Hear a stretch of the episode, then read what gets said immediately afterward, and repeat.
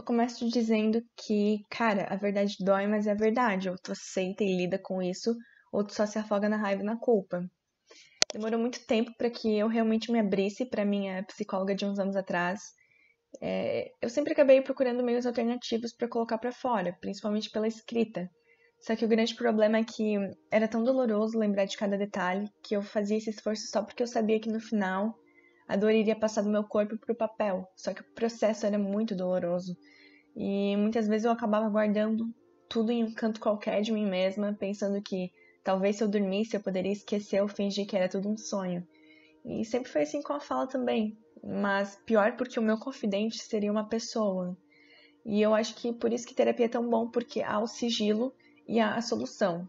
Isso vai te abrir um leque de possibilidades de autoconhecimento e como lidar com as pessoas e consigo mesmo de uma forma muito incrível.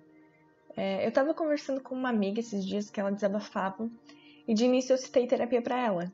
Daí ela negou e ela acabou refutando todas as soluções e conselhos que eu dei que teriam para esses problemas dela.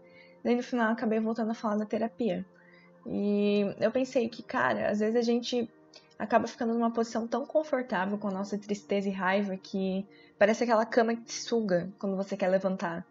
E muitas vezes a gente tem que se ajudar também, cara. A gente tem que sair da zona do conforto. conforto. E claro que ir para uma consulta nem sempre é viável para as pessoas. E tendo isso em mente, fica foda ser forte, mas muitos seguem em frente.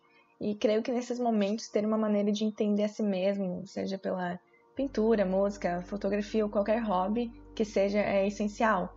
Se expressar através de algum meio que facilite esse entendimento, sabe?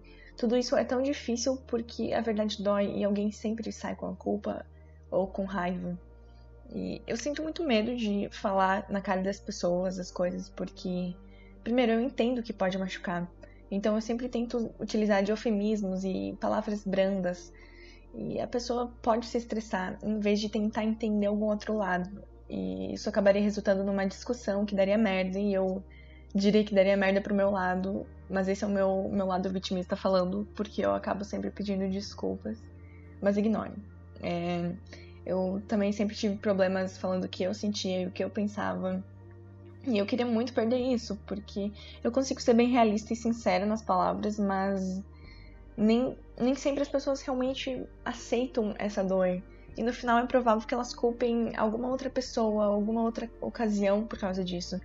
E esse é o motivo pelo qual eu não solto um você não é o centro do mundo e as pessoas têm mais o que fazer na cara dura da pessoa.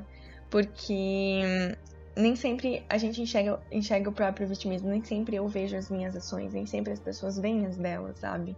Eu digo isso porque foi o meu amigo que me falou isso. E eu acho que eu nunca fui tão grata, porque apesar de eu ter entrado em estados de introspecção intensos, pois eu acabei internalizando demais as coisas, é, eu acabei passando por tudo isso, sabe? Eu passei por aquelas situações, eu passei pelas coisas difíceis que não cabem dizer aqui. E eu gosto muito dessas amizades em que você pode ser 100% você e ter um diálogo totalmente honesto e sem tanto filtro e eufemismo. Mas claro que sendo algo que pode ser construtivo e não uma relação tóxica. Brigas são normais, mas as pessoas não podem deixar isso se mesclar como justificativa para relacionamentos abusivos e companhia. Então é necessário que vocês saibam diferenciar isso. E por isso eu vim aqui tentar falar um pouco sobre o que eu penso em relação a isso.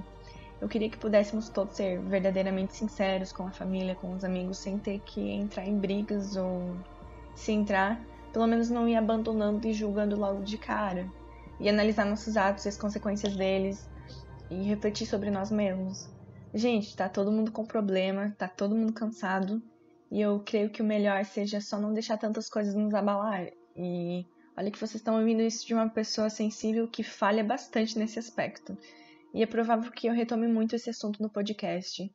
É, eu não sou perfeita, ninguém é perfeito, tá todo mundo aqui tentando se melhorar. Mentira, nem todo mundo, algumas pessoas não. Mas estamos na luta, cara. Só resta seguir em frente. E é por isso que eu termino da mesma forma que eu comecei, dizendo que, mano, a verdade dói, mas é a verdade. Ou tu aceita e lida com isso, ou tu só se afoga na raiva e na culpa. Obrigada por me ouvirem até aqui.